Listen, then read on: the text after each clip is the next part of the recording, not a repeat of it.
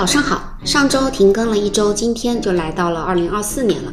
欢迎大家收听大声公社，我是播报员灵芝，在这里祝大家新的一年越来越好。前不久，新茶饮品牌茶百道推出了咖啡子品牌咖啡，一时间让咖啡一体化再次受到关注。所以今天我们准备来和大家聊聊茶咖一体化的前世今生。早在二零一四年，COCO 就在上海五角场附近开出了一家咖啡门店，算是茶饮品牌对咖啡的最初试水。二零一七年，蜜雪冰城也孵化了咖啡的子品牌幸运咖，只不过当时这些品牌的尝试并未掀起风潮，毕竟还没有到时候。转眼到了二零一九年前后，茶咖一体化才出现了第一波小高潮。喜茶、奈雪等新茶饮品牌陆续推出了咖啡系列，在茶饮的菜单中加入了咖啡产品，成为许多茶饮品牌的选择。当中比较有代表性的呢是古茗，多次推出了咖啡系列，分别是一九年的阿华田系列拿铁，二零年和二二年的冰咖小黄茗等等。花式跨界咖啡赛道的新茶饮品牌，除了推出咖啡单品，还开始搞起了投资注资咖啡品牌。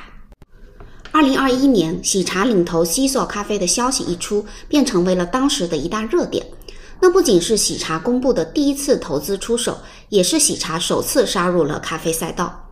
除此之外，还有不少茶饮品牌也这么做，比如舒逸烧仙草便投资了长沙咖啡品牌 DOC 咖啡，柠檬茶品牌宁记入股咖啡品牌 RUU，奈雪的茶入股了咖啡品牌怪物困了。而从二零二二年开始，茶咖一体化更是打开了新的格局，诸多新茶饮品牌大刀阔斧，纷纷开辟了独立的咖啡品牌。曾经在茶饮店充当配角的咖啡，开始独立挑大梁。比如有七分甜，其在去年推出的咖啡品牌叫做清醒咖啡。除了经典咖啡外，产品还有茶咖、果咖，产品价格主要集中在十二点九元至十三点九元。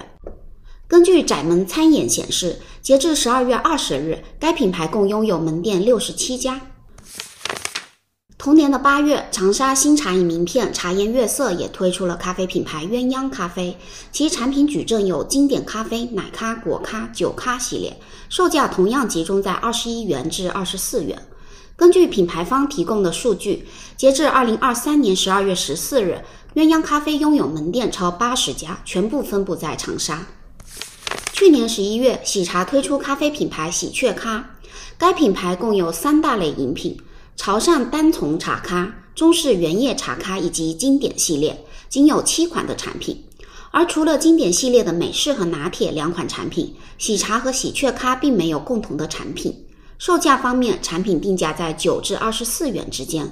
目前除了经典系列均有折扣，折后价为八至十九元左右，覆盖了中低价位。茶百道的咖啡则是最新的茶饮跨界咖啡的品牌动作。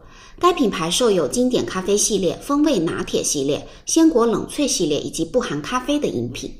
产品售价为十三至二十五元，其中二十元以上的产品占比为百分之六十五，价位整体偏高。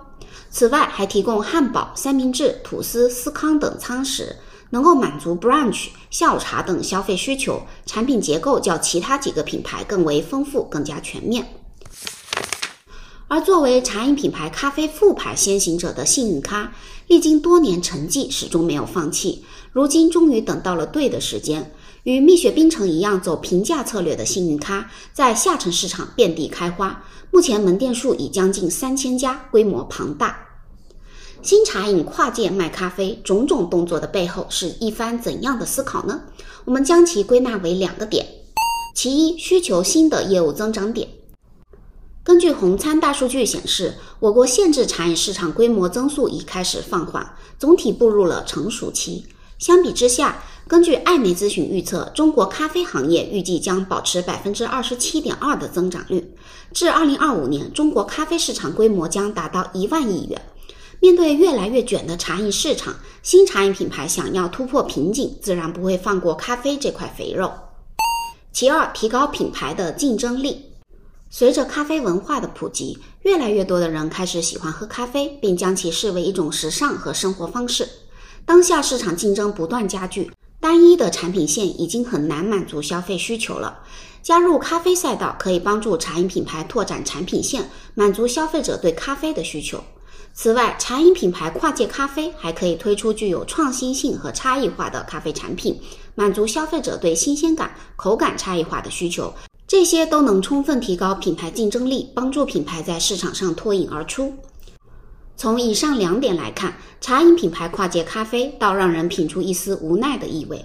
目前，诸个茶饮品牌咖啡复牌的表现也不是特别理想，甚至有些品牌已经摇摇欲坠。然而，茶饮品牌跨界咖啡这股前仆后继的劲头似乎没有消散。或许是因为对新茶饮品牌而言，跨界咖啡赛道有着与生俱来的优势，比如供应链的优势。经过多年发展的新茶饮品牌，无论是自建供应链还是整合外部的供应链，都算是掌握着完整、成熟、可靠的供应链体系。而相比茶饮，咖啡的标准化程度高，对原料运输、保存的要求并不复杂，现有的供应链能力完全可以覆盖。还有产品研发的优势，茶饮品牌凭借多年对消费者口味的探索以及高频 SKU 迭代积累的研发经验，早已形成了自己的一整套研发理念。入局咖啡完全可以凭借这一整套理念和完善的研发团队，研发出更多咖啡新爆品。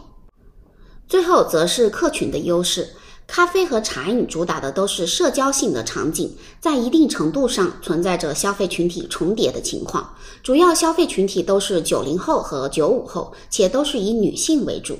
新茶饮对于消费者的探究可谓是深入人心，成熟的经验也完全可以应用到咖啡品牌的运营上。虽然优势明显，但新茶饮跨界卖咖啡仍旧让人为它捏一把汗。毕竟，咖啡市场的卷一点都不比茶饮市场来的逊色。在咖啡界，前有星巴克在中国每九小时新开一家店的记录，后有瑞幸每三十七分钟新开一家店的绝杀。目前，瑞幸咖啡门店数已接近一万五千家，客户数近两亿。